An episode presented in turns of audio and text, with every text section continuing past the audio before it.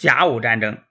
日本明治维新后，开始大力发展资本主义，建立近代化国家。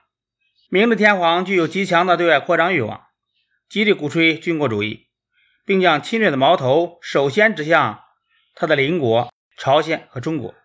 一八七四年，日本侵略中国的台湾，虽然没有得逞，但是却尝到了甜头。特别是中法战争造成的中国不败而败的结局。更加刺激了日本侵略中国的野心，于是日本伺机对中国发动大规模战争。一八九四年四月，朝鲜南部农民起义军占领全罗南道首府全州，朝鲜政府请求清政府派兵协助镇压。日本以清军入朝为借口，大批调遣日军赴朝，迅速抢占从仁川至汉城一带的战略要地，同时。设立战时大本营，作为指挥侵略战争的最高机构。八月上旬，魏汝贵、马玉坤、左宝贵和丰生阿等四部远朝清军万余人先后抵达平壤。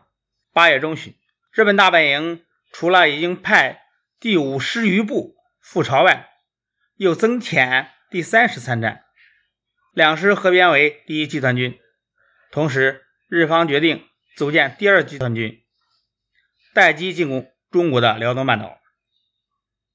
九月十五日，日军分三路进攻平壤，清军分路抗拒，左宝贵中部号牺牲，玄武门失守。叶志超指挥无方，见北门不守，即下令撤军，弃平壤逃走，渡过鸭绿江，退入国境。日军轻易地占领了全部朝鲜。日军在平壤得手后。随寻机在海上消灭清政府的北洋舰队。九月十七日，北洋舰队在完成护航任务后，正准备由大东沟口外返航，却遭到了以中将伊东佑恒为司令的日军联合舰队的拦截，随即爆发了著名的黄海海战。战斗历时五个多小时，北洋舰队沉毁五舰，伤四舰；日本联合舰队商五舰。日军在第一阶段作战中实施调整作战计划，海陆同时出击。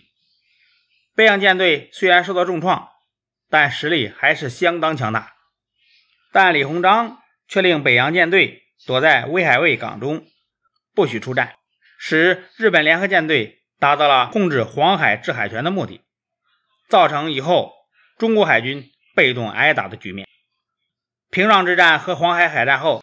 由于对日军主攻方向判断失误，清廷集重兵于鸭绿江一线和奉天、辽阳之间，同时为了保卫北京，又在各省抽调兵力驻守山海关至秦皇岛之间，以及天津、大沽、通州等地。这种部署使地处渤海门户正面的辽东半岛兵力不足，防御极其空虚。日军第一集团军在九连城上游的。安平河口突破成功，继而攻克虎山，其他各部清军闻虎山失陷，不战而逃。二十六日，日军未予抵抗，即占领了九连城和安东，清军鸭绿江防线彻底崩溃。与此同时，日军第二集团军开始在旅顺后路的花园口登陆，意在夺取旅顺口和大连湾。十一月六日，日军攻占金州。七日，日军分三路向大连湾进攻，大连湾守军不战而逃，日军占领大连湾。十八日，日军前锋进犯旅顺口附近的土城子，除徐邦道率部奋勇抗击外，旅顺各守将毫无斗志，对徐邦道不加援助。二十二日，日军攻陷旅顺口，并卸洗旅顺前城。日军攻占旅顺后，以陆军。第二集团军为基础组建山东作战军，又令联合舰队协同山东作战军一起作战，并以鲁军第一集团军在辽东战场进行佯攻，继续吸引清军主力。清廷对日军主攻方向又一次判断失误，以重兵驻守奉天、辽阳及天津至山海关一线，北洋舰队则根据李鸿章水陆相依的防御方针。躲藏在威海卫港内，不许出战。一八九五年一月二十日，日本山东作战军在荣城龙须岛登陆，占领荣城。三十日，南邦炮台在日军的合围下陷落，随即北邦炮台也为日军占领。此后，日军水陆配合，攻击刘公岛和岛内的北洋舰队。北洋舰队提督丁汝昌、总兵刘步蟾先后自杀殉国。十七日，魏海卫海军基地陷落，北洋舰队覆灭。二月二十八日，日军从海城分路出击。三月四日，进攻牛庄。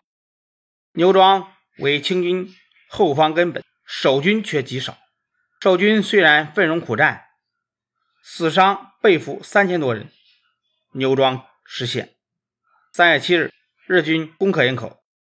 九日，清军在田庄台大败。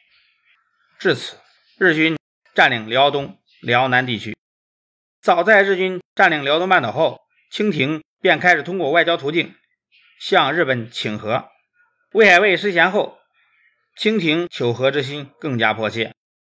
在美国的安排下，李鸿章以头等全权大臣的身份，在美国顾问柯志达的陪同下赴日本议和。